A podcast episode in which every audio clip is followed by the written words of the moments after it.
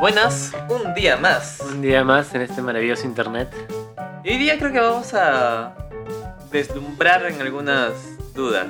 Deslumbrar algunas dudas. Sí. Me, me tienes intrigado con eso. Eh, vamos, le vamos a responder la pregunta que nadie preguntó, Ajá. que es ¿por qué hacemos tantos disclaimers en, Ah, en el podcast? ¿Por qué hay tanto disclaimer Ajá. tal cosa? O eso es opinología total o hablando sobre la opinión, etcétera, etcétera. Mira, yo creería que. Y eso es un disclaimer. No. y ese es mi disclaimer. Eh, yo, yo creería que vamos a tener respuestas distintas. Muy distintas. Ajá. Eh, en mi caso yo podría empezar diciendo que... ah, tocamos ciertos temas que se podrían extender mucho más que, que media hora. Y muchas veces tratamos de que sean menos de media hora, ¿no? Pero a veces es media hora porque ya no, no podemos con nosotros mismos. Pero como que son eh, temas mucho más extensos. No necesariamente, no necesariamente más complicados, pero sí más extensos.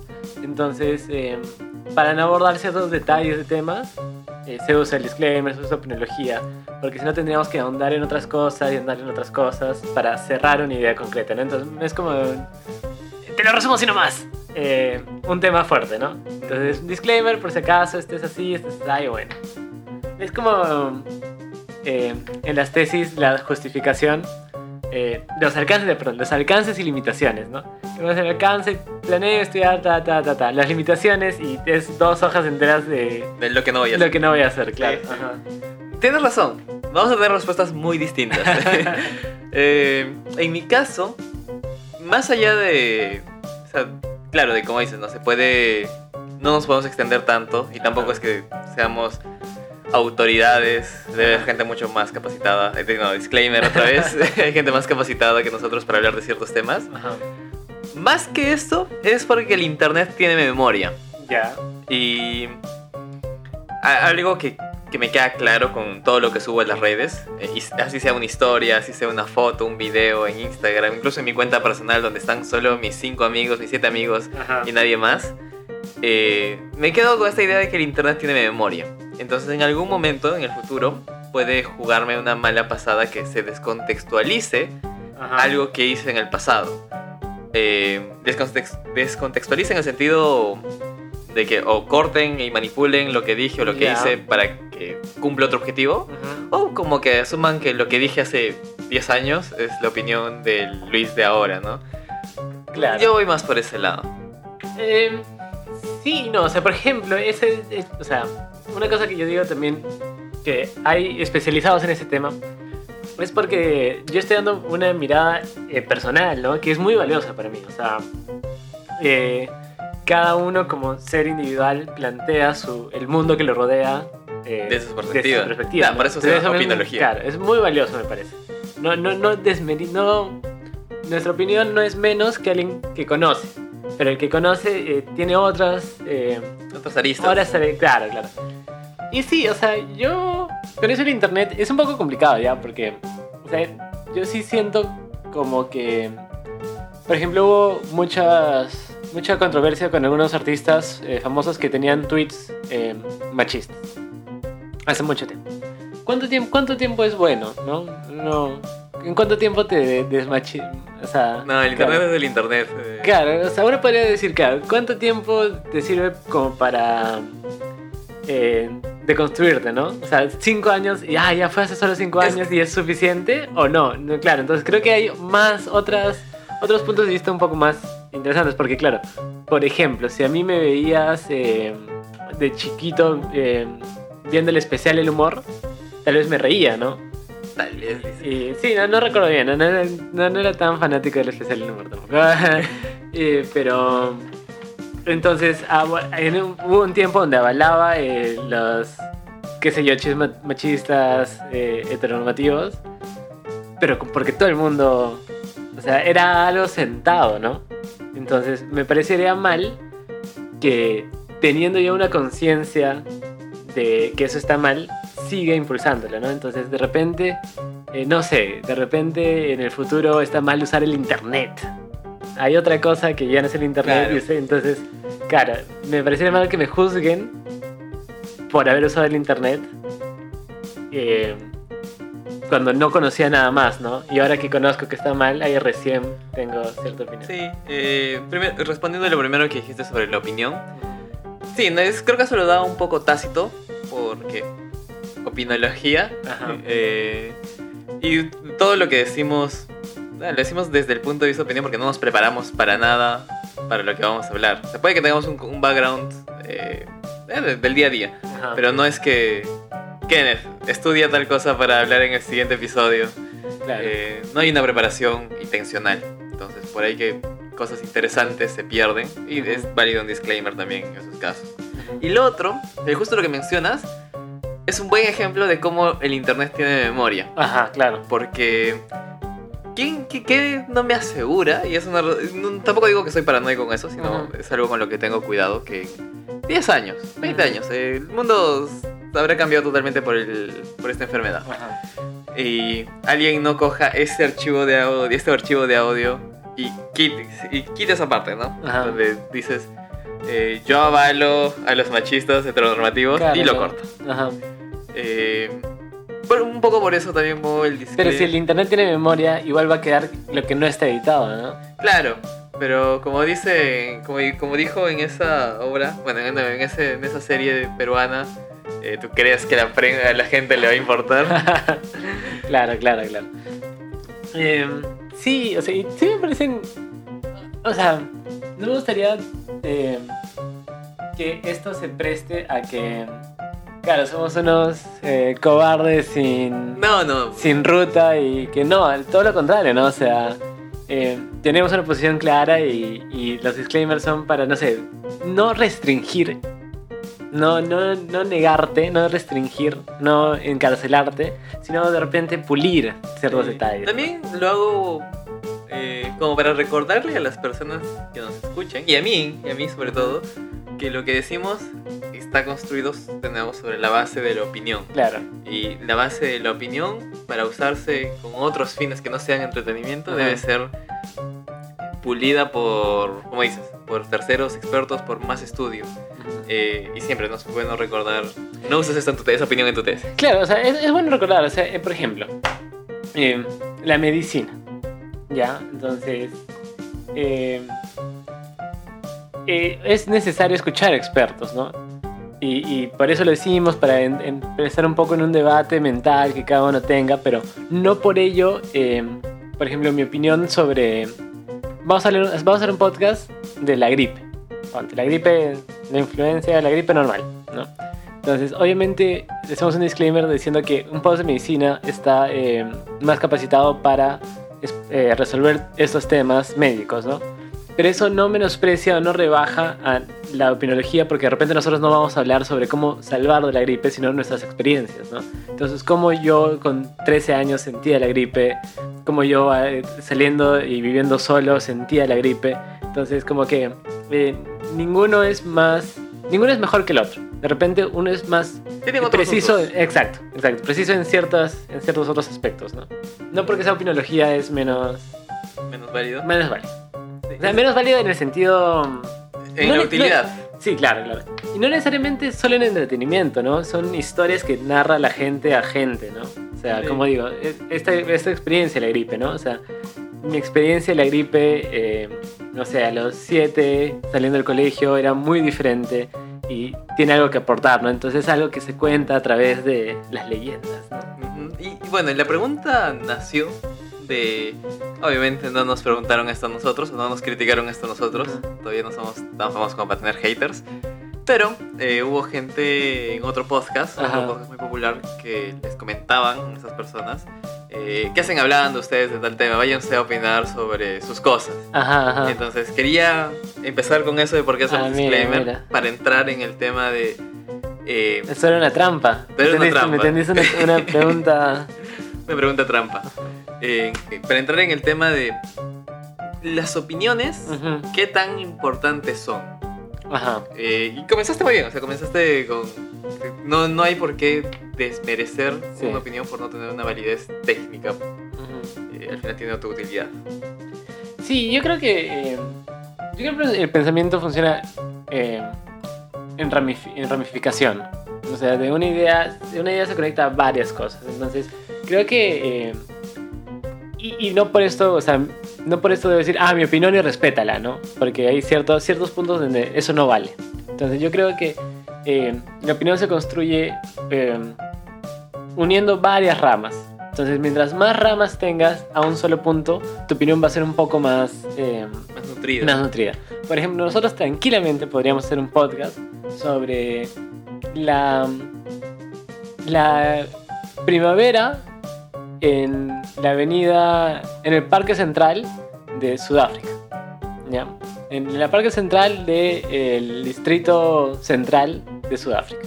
Podemos hacer, ¿ya? Y tenemos una opinión probablemente, y, o sea, pero, o sea, yo no conozco cuál es ese parque, yo no conozco cómo será la primavera en Sudáfrica, yo no conozco ni siquiera cómo es la, la, la ciudad en sí misma, ¿no? Yo solo lo conozco geográficamente, pero no la conozco. Entonces, de repente alguien con más eh, ramas a ese tema va a tener una opinión mucho más rica, ¿no? Entonces, así más o menos, ¿no? Entonces tú más, más o menos vas viendo del quien, quien está hablando, lo, lo ves y ah, como que ves esas ramas que lo une el tema y eso va haciendo rica o no la, la interacción de la opinión, ¿no? Sí, en mi caso también, también veo la opinión como una herramienta de investigación colectiva, por así decirlo. Siento que las personas que, y he conocido un par, que se cierran mucho en... No, yo no escucho opiniones ajenas porque ¿quién es él para darme una opinión? ¿Ah, sí? Sí, sí, sí. eh, dilo, dilo. disclaimer, disclaimer. Disclaimer. Eh, son. o sea, sí, no van a ver más allá de lo, de, lo que tal vez otras opiniones, porque al final lo que nos quiere Claro. otra persona es hacer una interpretación de sus elementos técnicos, Ujú. que es una opinión, tal vez mucho más fundamentada, pero opinión en fin.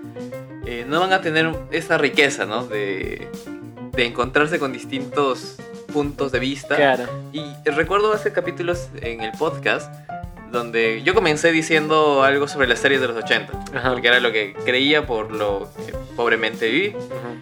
Y cuando terminé el podcast, salí con otra, salí con otro mindset, salí con, vaya, o sea, estaba muy equivocado. Eh, Para mí los 80 eran muy distintos y por lo Ajá. visto eran distintos. Ah, pero fueron distintas. Pero fueron distintos, claro. Y estamos hablando de temas muy, muy random. Ujú.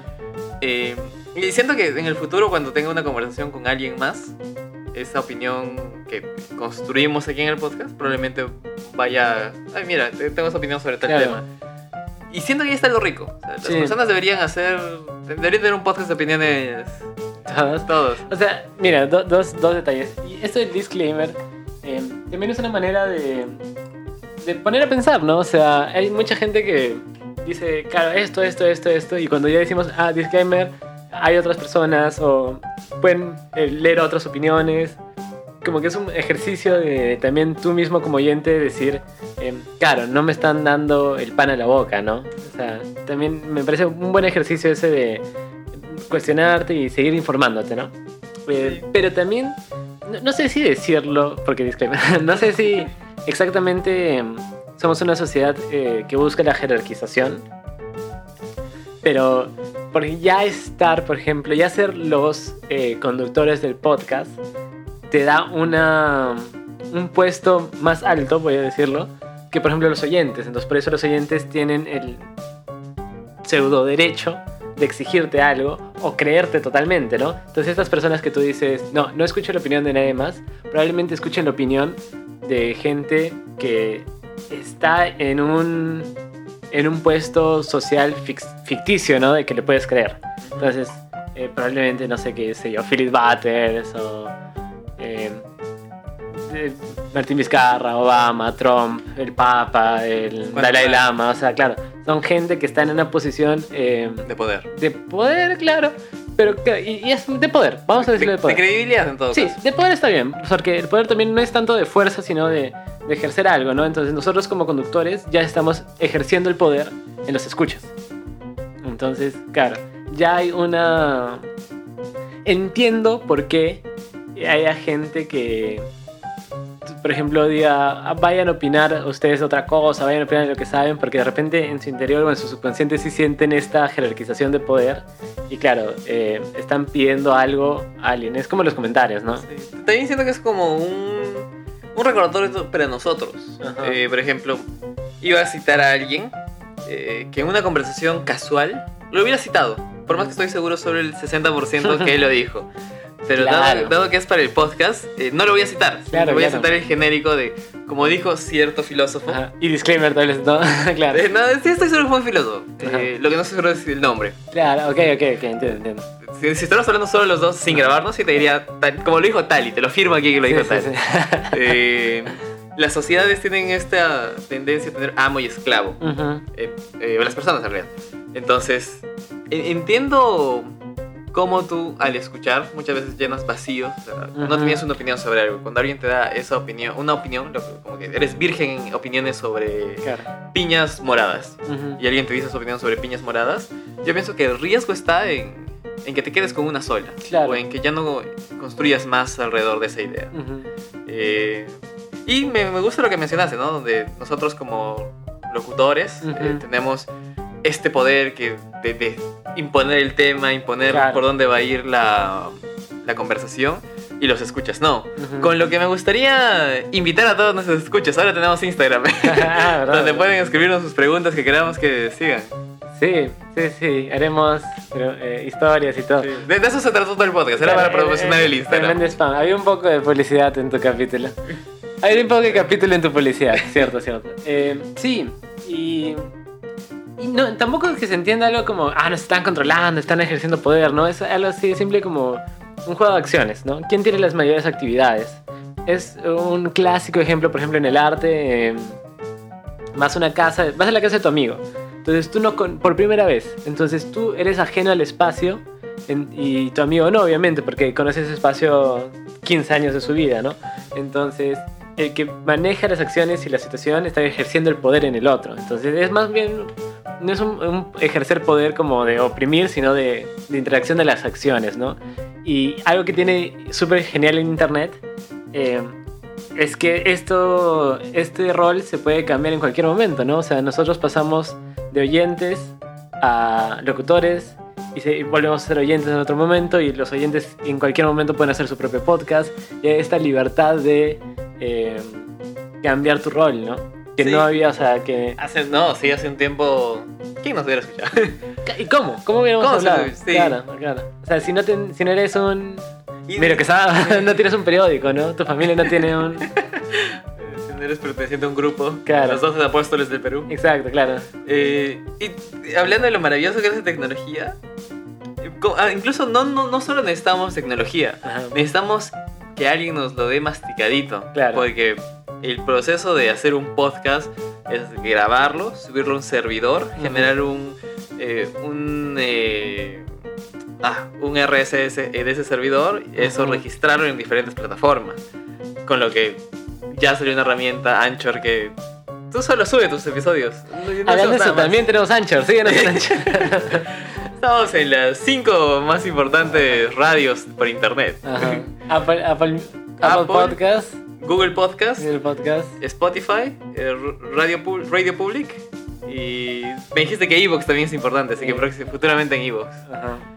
Y bueno, antes de terminar, ya que comenzamos con esta conversación sobre por qué el disclaimer es importante, no solo en un podcast, sino en, en general, o sea, cómo la opinión se va construyendo en base a Ajá. escuchar.